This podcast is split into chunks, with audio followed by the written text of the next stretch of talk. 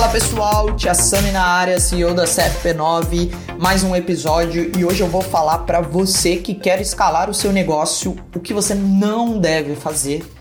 E quando eu digo escalar o seu negócio, eu estou dizendo tanto se você é um personal, se você tem um estúdio, se você tem uma rede de academia, se você está querendo franquear, se você tem uma, duas, três unidades, são pontos muito válidos, eu acho, quando você já tem um tempo de negócio vamos dizer aí 4, 5 anos, 7 anos, e você chega num momento que você fala, tá, e agora? Eu continuo onde eu tô, eu começo a crescer, e quando nós fizemos esses questionamentos, eu fiz esse questionamento na minha carreira com a CFP9, eu encontrei alguns pontos, que no caso são cinco, e eu achei válido compartilhar.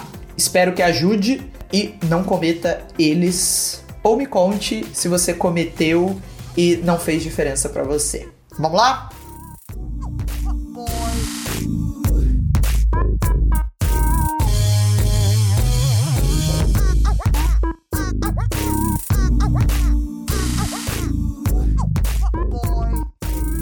Eu tava refletindo sobre o tema, justamente pensando se você quer escalar o seu negócio, o que, que você não pode fazer. Consegui chegar em cinco pontos que fazem muito sentido e a gente conseguiu perceber ao longo desses 10 anos aí trabalhando no mercado. E são erros que em algum momento, se ninguém tivesse me contado ou me falado ou ajustado a rota, provavelmente eu teria é, cometido também, talvez muito mais na imaturidade, ingenuidade naquele momento, do que intencional, que eu acho que isso que é o, o mais interessante. Então vamos lá. O primeiro de todos é que normalmente quando você quer escalar o seu negócio, você tem, no momento em que você está pronto, nesse momento de inflexão, você tem muita dívida de gerenciamento. Que eu quero dizer com isso? Normalmente, quando a gente escuta falar sobre dívida, é algo que você está devendo, é algo que você deixou de fazer. E no caso de gerenciamento, é para você conseguir chegar aonde você chegou, com certeza você tem uma operação muito boa, você tem procedimentos, tudo foi muito bem estruturado dentro do seu negócio, mas em algum certo momento você teve que abrir mão de alguns pontos da excelência, da perfeição dele, em prol de continuar crescendo. E é justamente aí que quando você quer escalar, você tem que voltar e pagar essas dívidas. O que eu quero dizer, você tem que voltar nesses pontos em procedimento, equipe, treinamento, cultura, voltar e deixar ele muito redondo, principalmente aonde você sabe que você não conseguiu aprofundar e ir além, e principalmente quando te sinalizou. Então, você consegue saber quando você entra num negócio, principalmente se você é o fundador, se você já faz isso há algum tempo, é do tipo, pô, eu sei que aqui tem muito espaço para melhoria, mas nesse momento a gente não tem braço para isso, é, mas a gente vai fazer num futuro.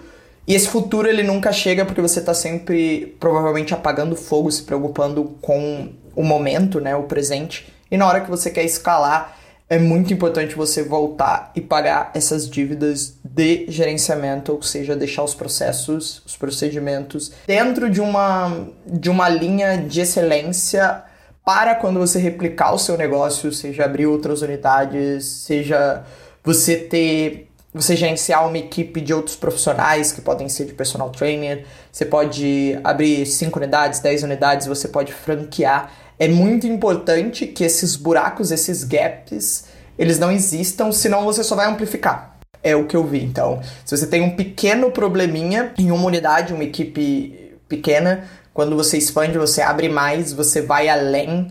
Esse pequeno problema ele vai aumentando, vai aumentando, vai aumentando e talvez chegue a um ponto onde ele fique insustentável, ele fica difícil demais de você conseguir lidar. Dois. Esse aqui é muito interessante, que é o fundador se retirar do negócio muito cedo que eu quero dizer com isso? Quando eu digo de fundador, é realmente quem fundou o negócio e é a figura de valor, a figura que conta a história, a figura que sabe o porquê começou, qual era a missão principal que rege, aquele detentor de todos esses valores, né? É, que provavelmente foi o que colocou o primeiro tijolo no negócio, fez a primeira venda. E no tipo de negócio, dando exemplo da P9, né, onde, vamos dizer, é um médio porte, entre pequeno e médio porte, em algum momento os fundadores, eles com certeza eles precisam começar a formar um time, é, principalmente de coordenação, de liderança, para poder galgar pontos maiores, né, e até a empresa continuar crescendo. Só que é muito comum quando você já tem um negócio rodando mais estável, que você já faz isso há algum tempo, você pensar, bom, já tenho a minha operação, tá redondo, tenho o meu número de alunos, ou ganho tanto de personal, ou minha academia tem 200 clientes na sala de musculação, meu centro de pilates ele tá ok, porque os profissionais estão rodando, a minha equipe é muito parceira. E ele fala, então eu não preciso estar mais de frente ao negócio, eu não preciso estar mais colocado. E uma coisa que eu quero dizer de frente ao negócio é estar linkado a, conectado a. Ser essa voz onde sempre traz de volta as histórias, onde sabe do que está acontecendo, o rumo que está tomando. Eu acho que é complicado quando um negócio de pequeno e médio porte, de alguma maneira, um dos sócios principais ou fundadores principais que representam a marca, eles saem por completo. Por quê? Passa a ser um negócio dependente dos valores, dos princípios, do que os seus colaboradores entenderam. Não que isso não seja possível, mas como que você faz isso? Então, Sammy, cheguei no momento de inflexão. Você quer dizer que eu nunca vou poder sair do meu negócio? Não, não é isso que eu quero dizer. O que eu quero dizer é que você tem que ser estratégico do quais são os momentos onde você tem que estar presente, levando a história, voltando nos valores, que seja em reuniões semanais ou até mesmo quinzenais e mensais, mas um momento onde a sua figura ela é vista e você é o orador, você controla essa oratória e você sempre volta é, nos primórdios, no que aconteceu e reajusta a rota, principalmente em questão do por que, que a gente fez isso, normalmente a gente não tomaria essa decisão. Deixa eu lembrar vocês que nós queremos mudar vidas e para mudar a vida a gente não deveria fazer isso, aquilo, ou até mesmo realmente ser um momento onde você pode contar o, a coisa mais útil que você tem, que é a sua experiência do Pô, interessante, eu também já passei por algo do tipo, e são coisas que normalmente não são trazidas para você no dia a dia, né? Porque lembra, quem, quem coordena, quem tá à frente do dia a dia, tem uma questão, uma, uma, um medo, receio, vamos colocar assim, né? Muito grande de que se pequenos problemas ou soluções não são tomadas rápidas ou não são trazidas de maneira é, rápida por esses líderes, por esses coordenadores, pode ter uma falsa impressão de que eles não são capacitados, e isso não é verdade. Eu falo que muitas vezes se eles compartilhassem as dores deles é, no momento certo, né, com, com os mentores, com pessoas que já passaram por isso, eles conseguiriam talvez reduzir a dor deles pela metade, um problema que eles demoraram uma semana, eles poderiam reduzir em 5 minutos, 10 minutos, obviamente, dependendo da, da situação. Então, eu acho que esse ponto 2 é um ponto muito interessante, que é, sim, você quer escalonar o seu negócio, você quer é, cada vez ter objetivos maiores, mas é muito importante você não se retirar muito cedo e não perder a ponta de contato. Eu acho que é sempre importante, no mínimo, de maneira mensal, você tá ali, você ser visto, as pessoas saberem ter questionamentos. 3.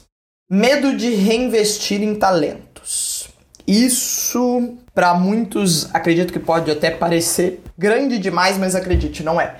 De que você tem a sua equipe e você tem duas maneiras de reinvestir em talentos. Seja as pessoas que você criou, estão com você e realmente se destacaram, são profissionais que é, se dedicaram no desenvolvimento deles, no crescimento da carreira, no aperfeiçoamento e nada melhor do que essa pessoa que cresceu com você, que tem a cultura já, né, muito enraizada da sua empresa, que já que sabe de toda a sua história, ou seja, que já passou por muita coisa. Se além dela ter essa história, ela é o profissional, o talento que a gente chama, a pessoa capacitada para exercer a função do qual ela foi contratada, ótimo. Eu acho que aí é o, o mundo ideal. Mas não tenha medo de trazer profissionais novos. É, isso, pelo menos no mundo do fitness, é algo que é realmente muito delicado, porque muitas vezes o profissional é, de qualquer setor ele tem muito, muito engajamento com a comunidade, ele tem muito poder, vamos dizer assim, e essa troca ela é muito mais guiada pelo quanto pode impactar ou não a saída dessa pessoa no seu negócio do que realmente por talento e capacidade de exercer a função. O que, que eu digo? é muito legal se você consegue conversar, sair um pouco da sua bolha, conversar com outros donos, com outros empreendedores, outros gestores, outros personagens, porque isso expande sua visão e você consegue ver que existe muito mais do que o seu mundo, né? Eu falo do que às vezes a sua cidade, a sua região e tem sim profissionais extremamente dispostos a trabalhar com muito gás e talvez mais talento, habilidade e capacidade para exercer aquela função. Se você quer, lembra, o, o objetivo desse vídeo é e desse podcast é que a gente consiga escalar o seu negócio. Esses pontos, esses gargalos que eu tô colocando são momentos de decisão muito importantes, mas que eu percebi que se você não toma, é o que realmente vai te impedir de crescer, vai te impedir de ir para um outro patamar. Então, tenha certeza que você está investindo em talento, seja ele interno ou externo, e quando for interno, que ele seja por capacidade, cultura, merecimento, e a pessoa sabe fazer o, o cargo, né, exercer o cargo, ele é mais capacitado e coloca até um, dá uma cutucada na ferida aí. Muitas vezes o próprio fundador, ele é o, o gestor, ele é o líder da, da unidade e tá tudo bem, porque são operações pequenas, mas não tenha medo também de, às vezes, quando você quer galgar outras posições ou outros sonhos, de trazer alguém capacitado e talentoso para exercer sua função.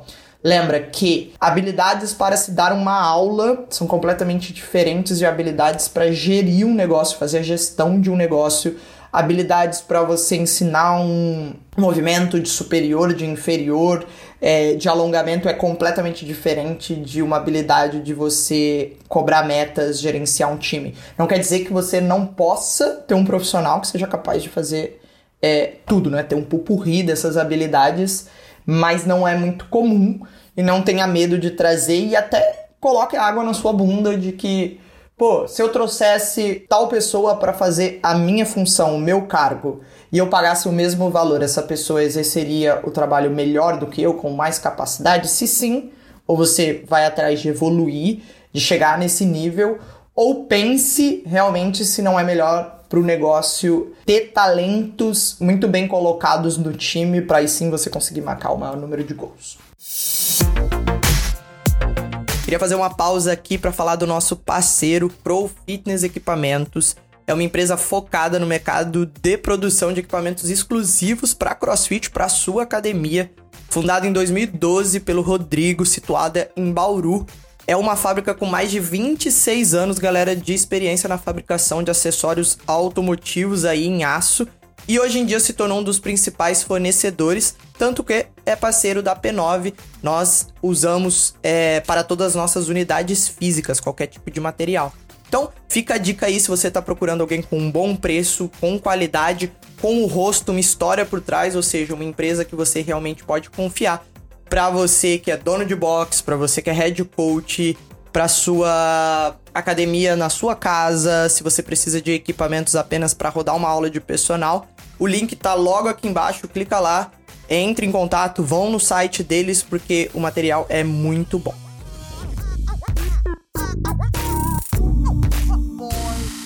Agora vamos pro número 4, que é quando você quer escalar o seu negócio, muitas vezes você já está numa maturidade que até mesmo do fundador, do líder de empresa, que você não está mais afim de fazer o trabalho chato, o trabalho burocrático que precisa ser feito.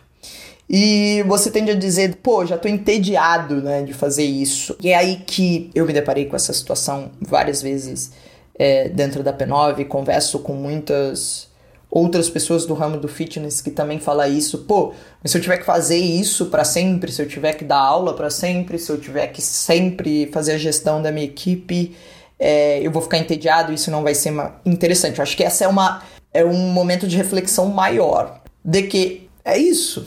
Se você escolhe fazer isso, tem várias maneiras de jogar esse jogo, tem várias maneiras de você liderar, tem várias maneiras de você entregar uma aula eu acho que você pode sim reinventar e sempre o joguinho tem que ser interessante. Eu falo, o joguinho ele nunca pode deixar de ser interessante para o principal jogador, que no caso é o fundador. é, se o fundador não quiser mais tocar o negócio, eu falo que tudo que está abaixo dele morre e esse é um momento muito perigoso. Só que lembra, para você conseguir escalar ou até mesmo ter sucesso, você tem que estar tá disposto a fazer o trabalho entediante por muito tempo, porque fazer um trabalho básico, vulgo entediante que eu estou colocando aqui, significa você conseguir ter constância no negócio e dentro da constância, da repetição, você ficar cada vez melhor e entregar cada vez mais, que é aquele gráfico do sofrimento e da entrega, que é aprender a fazer as coisas banais de uma maneira excelente.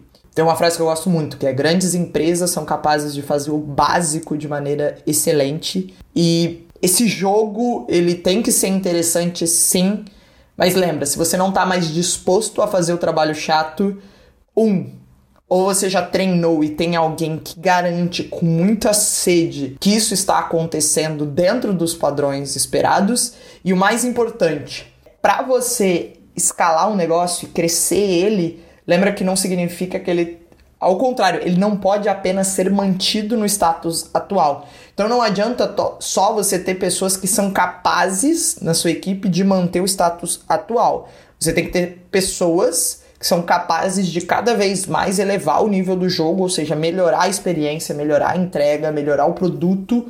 E para isso é muito importante que essas pessoas continuem engajadas no cargo, na, na profissão, e com isso você resolve, obviamente, com plano de cargos e salários. Mas posso contar momentos onde eu já tive professores na minha frente, educadores físicos, até mesmo gestores falando: pô, eu não quero dar aula pro resto da minha vida. Aí eu falo, ótimo, mas qual é, qual é o plano? O que, que você vai fazer? O que, que você está fazendo agora para daqui a 10 anos não precisar mais disso? E normalmente eles não têm uma resposta. E eu digo, pô, você não tá mais interessado em fazer isso pensando na possibilidade que daqui a 10 anos não vai mais acontecer. E aí que eu falo que é perigoso. É, eu tento diariamente, independente da minha rotina, entregar simples, sempre de uma forma diferente, obviamente, de uma forma que me motive e de uma forma que eu consiga, ao gastar o tempo, né, bem entendido, ao investir o tempo em algo simples, que eu esteja melhorando a operação, melhorando o time, passando o conhecimento. Então eu acho que esse ponto ele é bem comum e bem crítico. E por último, o bom e velho ego. O que, que eu quero dizer do ego? A questão é, quando você já atingiu um certo tamanho, é, ou você já tá bem na sua unidade, você tá bem na sua cidade, você tem uma reputação, é muito comum que você comece a se comparar com pessoas maiores, e obviamente isso é ambição, uma ambição positiva. Mas uma coisa que eu digo é: tome cuidado com quem você se compara com. Por quê? É muito legal, você sempre deveria estar se comparando com o que eu falo de pessoas que estão dois a três passos na sua frente no joguinho. Por quê? Porque essa pessoa ela ainda está próximo de você, mas ela está um pouco à frente de uma maneira onde te faz uma atração, te puxa, você tem algo a atingir e é factível. Qual é o problema? Pessoas que motivam a gente, às vezes, elas são grandes ícones que já traçaram uma grande carreira e estão 10, 15, 20 passos à nossa frente. E a gente imagina, pô, para eu ter o sucesso dele, que é ter uma academia de musculação com 50 unidades no Brasil e tantos alunos, eu preciso estar tá dando palestra, eu preciso ter canal no YouTube, eu preciso abrir franquia, eu preciso ter vestuário, eu preciso ter parcerias. E o que eu quero dizer é, para ele, naquele momento da carreira dele, e olha, ele já traçou muita coisa, faz sentido. Só que você não pode pular, eu falo que você não pode simplesmente apagar essa caminhada, e se você se compara e começa a fazer o que ele está fazendo, talvez não é o melhor para o seu negócio agora. Então, achem, é, e eu gosto muito de cutucar pessoas que conversam comigo, que fazem consultoria, que pedem aí é, pra gente trocar. E eu falo para eles, quem, quem hoje em dia te inspira? Quem hoje em dia tá na sua frente? E é muito comum a pessoa ter um ídolo que ele tá 15, 20 passos lá na frente, eu falo, ótimo, esse daí é o sonho de consumo. Mas quem tá logo na sua frente, que pode te motivar, que pode te puxar, que te diz o que tá fora da zona de conforto. Isso é muito interessante se você consegue puxar. E até algo que eu tomo muito cuidado, que é quando eu tento, alguém me pergunta e eu vou responder alguma coisa, do tipo, ah, como é que você resolveria um problema de comunicação na equipe? Como é que você resolveria um trabalho de não engajamento? Como é que você resolveria um trabalho de não estar tá batendo meta? Eu tomo muito cuidado para não responder para a pessoa o que eu faria hoje em dia com as minhas ferramentas, o meu conhecimento. Porque é muito fácil eu, eu pular essa curva e dizer do tipo, de tudo que eu já passei, eu faria isso. E não serve, não serve para a pessoa e é muito distante e eu tenho muito cuidado de me colocar no sapato dela e lembrar um momento onde eu estive naquele mesmo cenário, com talvez aquele faturamento, aquele número de funcionários, aquela problemática de empresa, e falar: tá, nesse momento você tem opção A e B. Eu indicaria para você escolher B, porque a longo prazo você vai ter é, mais sucesso ou vai fazer mais sentido. Então, cuidado. Normalmente, quando você faz perguntas para outras pessoas, ou até mesmo para você, tem ídolos, pode ser que essa comparação ela não funcione porque a sua empresa precisa agora, ou até mesmo quando você dê conselho, busque conselho, que a pessoa fale não seja algo tangível para o seu modelo de negócio. Então é muito importante você saber construir uma boa pergunta quem faz boas perguntas, né, consegue boas respostas, eu sempre digo isso, de conseguir realmente se colocar aí no sapato e falar, tá, mas eu não tenho acesso a tal, tal, tal. Com esse acesso, com, com, com essa mão de obra que eu tenho, com esses recursos que eu tenho, o que, que você faria? E justificar por quê? Por que, que você não faria tal? Acho que isso é, é muito legal e é uma maneira que eu tento tocar bastante, até mesmo quando pessoas da minha equipe vêm conversar comigo do pô, eu tenho que tomar cuidado para não dizer o que eu faria Samantha depois de já ter passado 10 anos por vários cenários e sim como eu ajudo ele que tá no terceiro ano de carreira começando a ser líder agora. Então, eu acho que esses esses cinco pontos, se você quer escalar o seu negócio, é muito importante que você não faça, que é justamente não possua dívidas de gerenciamento, Lembra? Não deixe buracos na sua operação que você sabe que existe, não teve tempo de melhorar. Volte a eles e faça a tarefa de casa. Cuidado para, se você é o líder, fundador, a voz, você não se retirar do negócio muito cedo. Não estou falando de você ser a ponta de entrega da operação manual, mas sim você ser a voz, você estar por dentro, você ter o cheiro, o faro do que está acontecendo e sempre estar presente. O negócio ele tem que, que, que ser percebido como algo que sai da sua cabeça e é melhorado pelos seus colaboradores e é envolvido pela sua comunidade, e aí ele se torna mágico e não simplesmente que cada entrega, cada gestor individual faz o seu próprio mundinho, porque até você pode estar dando um tiro no seu pé aí. Terceiro é o medo de investir em talentos, lembrando, seja interno ou externo, mas mais importante que isso é ter a certeza que essa pessoa está no time e ela merece ser investido além da capacidade de cultura dela, do quanto ela tá, que a gente chama de antiguidade, do tempo que ela tá na casa, né? E sim, além da antiguidade que ela usou esse tempo com vocês para evoluir, elevar o nível do jogo e ter as habilidades e ser um talento. Se não, saiba sim que existem talentos fora e que é possível você trazer para dentro e coloque, cutuque aí a sua própria posição que é, se eu trouxesse alguém de fora para assumir a minha posição agora com o meu salário, essa pessoa faria o trabalho melhor do que eu ou não? O que, que ela faria diferente? E aí fazer a, a reflexão sobre. Quatro, não querem fazer o trabalho chato. Lembra? Para você ser bom, você precisa por muito tempo ser capaz de fazer o banal e cada vez ir melhorando até você conseguir fazer ele de forma excelente e mesmo quando você consegue fazer de forma excelente, você não pode não ter mais vontade de fazer, senão você retrocede, você volta o nível do jogo. A empresa ela tem que continuar crescendo. Então é muito importante que cresceu, você mantém o nível. Cresceu, você mantém o nível. Isso significa nunca deixar de fazer operações simples.